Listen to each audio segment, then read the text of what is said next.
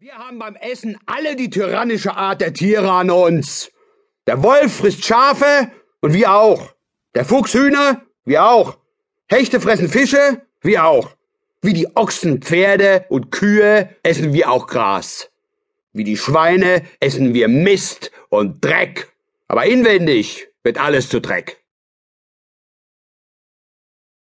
Ein gesunder Leib ist eine Gabe Gottes. Als Dr. Martinus Luther an der Roten Ruhe litt und auch vom Stein geplagt wurde, sprach er Ach, lieber Herrgott, welch ein kostbares Gut ist doch ein gesunder Leib, der essen, trinken, schlafen und verdauen kann. Wie wenig dankt man ihm dafür. Gott hat wirklich mancherlei Krankheiten und Plagen auf das arme Fleisch gelegt. Wir sollen ja schließlich alle Tage sehen und spüren, dass wir sterbliche Menschen sind. O Blindheit über Blindheit. Zur selben Zeit sagte er, man sollte nicht beim Hintern fluchen, noch sich beschweren oder seiner spöttisch gedenken. Auch der Hintern will sein Regiment haben und sich nicht regieren lassen. So steht es auch in der Schrift, bei Matthäus. Da spricht St. Paulus, dass die unehrlichen Gliedmaß am Leib am ehrlichsten gehalten werden. Einer vom Adel antwortete auf die Frage seines Weibes, ob er sie denn noch lieb hätte, ich hab dich so lieb, wie gut scheißen können. Das verdroß sie. Einige Zeit später führte er sie hinten auf dem Pferd einen ganzen Sommertag und ließ sie nicht absitzen, um ihre Notdurft zu verrichten. Da sagte sie zu ihm, Oh, lieber Junker, ihr habt mich lieb genug, habt mich nur nicht lieber. Schwachheit und Elend menschlicher Natur. Dr. Martinus verwunderte sich und klagte über die Schwachheit, den Jammer und das Elend, mit welchem das arme Fleisch beschwert und beladen ist, und woher so viel Unflat, Mist, Kotze und Schweiß käme. Es wäre doch schier nichts denn eitel Dreck an allen Gliedern, und wenn die Seele nicht schöner wäre als der Leib, so wäre ein Mensch gar eine arme, elende Kreatur.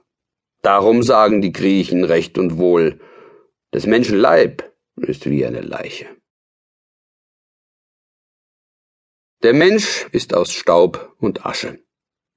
Da Dr. Martinus gebadet hatte und an einem Abend nach dem Essen die Hände wusch, sprach er wie wird das Wasser so unrein nach dem Bad? Ja, ich hab's vergessen, dass Haut und Fleisch von Dreck gemacht sind. So sagt auch die Schrift. Du bist Staub und Asche, o oh Mensch. Von der Trunkenheit. Dr. Martinus Luther sagte, wenn man im deutschen Land nicht so viel Schmuck und Seide hätte, noch so viel Würze gebrauchte, so wäre Deutschland viel reicher als es ist. Wir könnten der Gerste wohl entsagen und anstelle des Bieres Wasser trinken, aber die jungen Gesellen scheinen ohne Bier schier gar keine Freude zu haben. Denn Spielen macht nicht fröhlich und Buhlen macht auch keine fröhlichen Leute. Darum haben sie das Trinken für sich entdeckt. Georgius Spalatinus hat einmal an Kurfürst Friedrichs zu Sachsenhof gesagt, dass Cornelius Tacitus geschrieben hat, dass es bei den alten Deutschen keine Schande gewesen sei, Tag und Nacht zu saufen. Das hörte nun ein Edelmann und fragte ihn, wie lange es her sei, da dieses geschrieben worden wäre.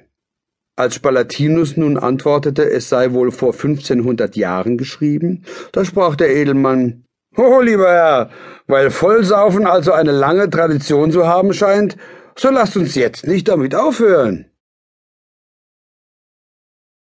vom Saufen.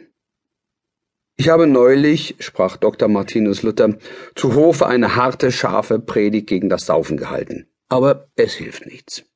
Denn unser gnädigster Herr und Kurfürst ist ein großer, starker Herr und kann wohl einen guten Trunk vertragen. Seine Notdurft macht einen anderen neben ihm betrunken, und wenn er ein Buhler wäre, so würde es sein Fräulein nicht gut haben. Aber wenn ich wieder zum Fürsten komme, so will ich nichts anderes tun, als ihn zu bitten, dass er überall seinen Untertanen und Hofleuten bei ernster Strafe gebieten wolle, dass sie sich wohl vollsaufen sollten. Vielleicht, wenn es geboten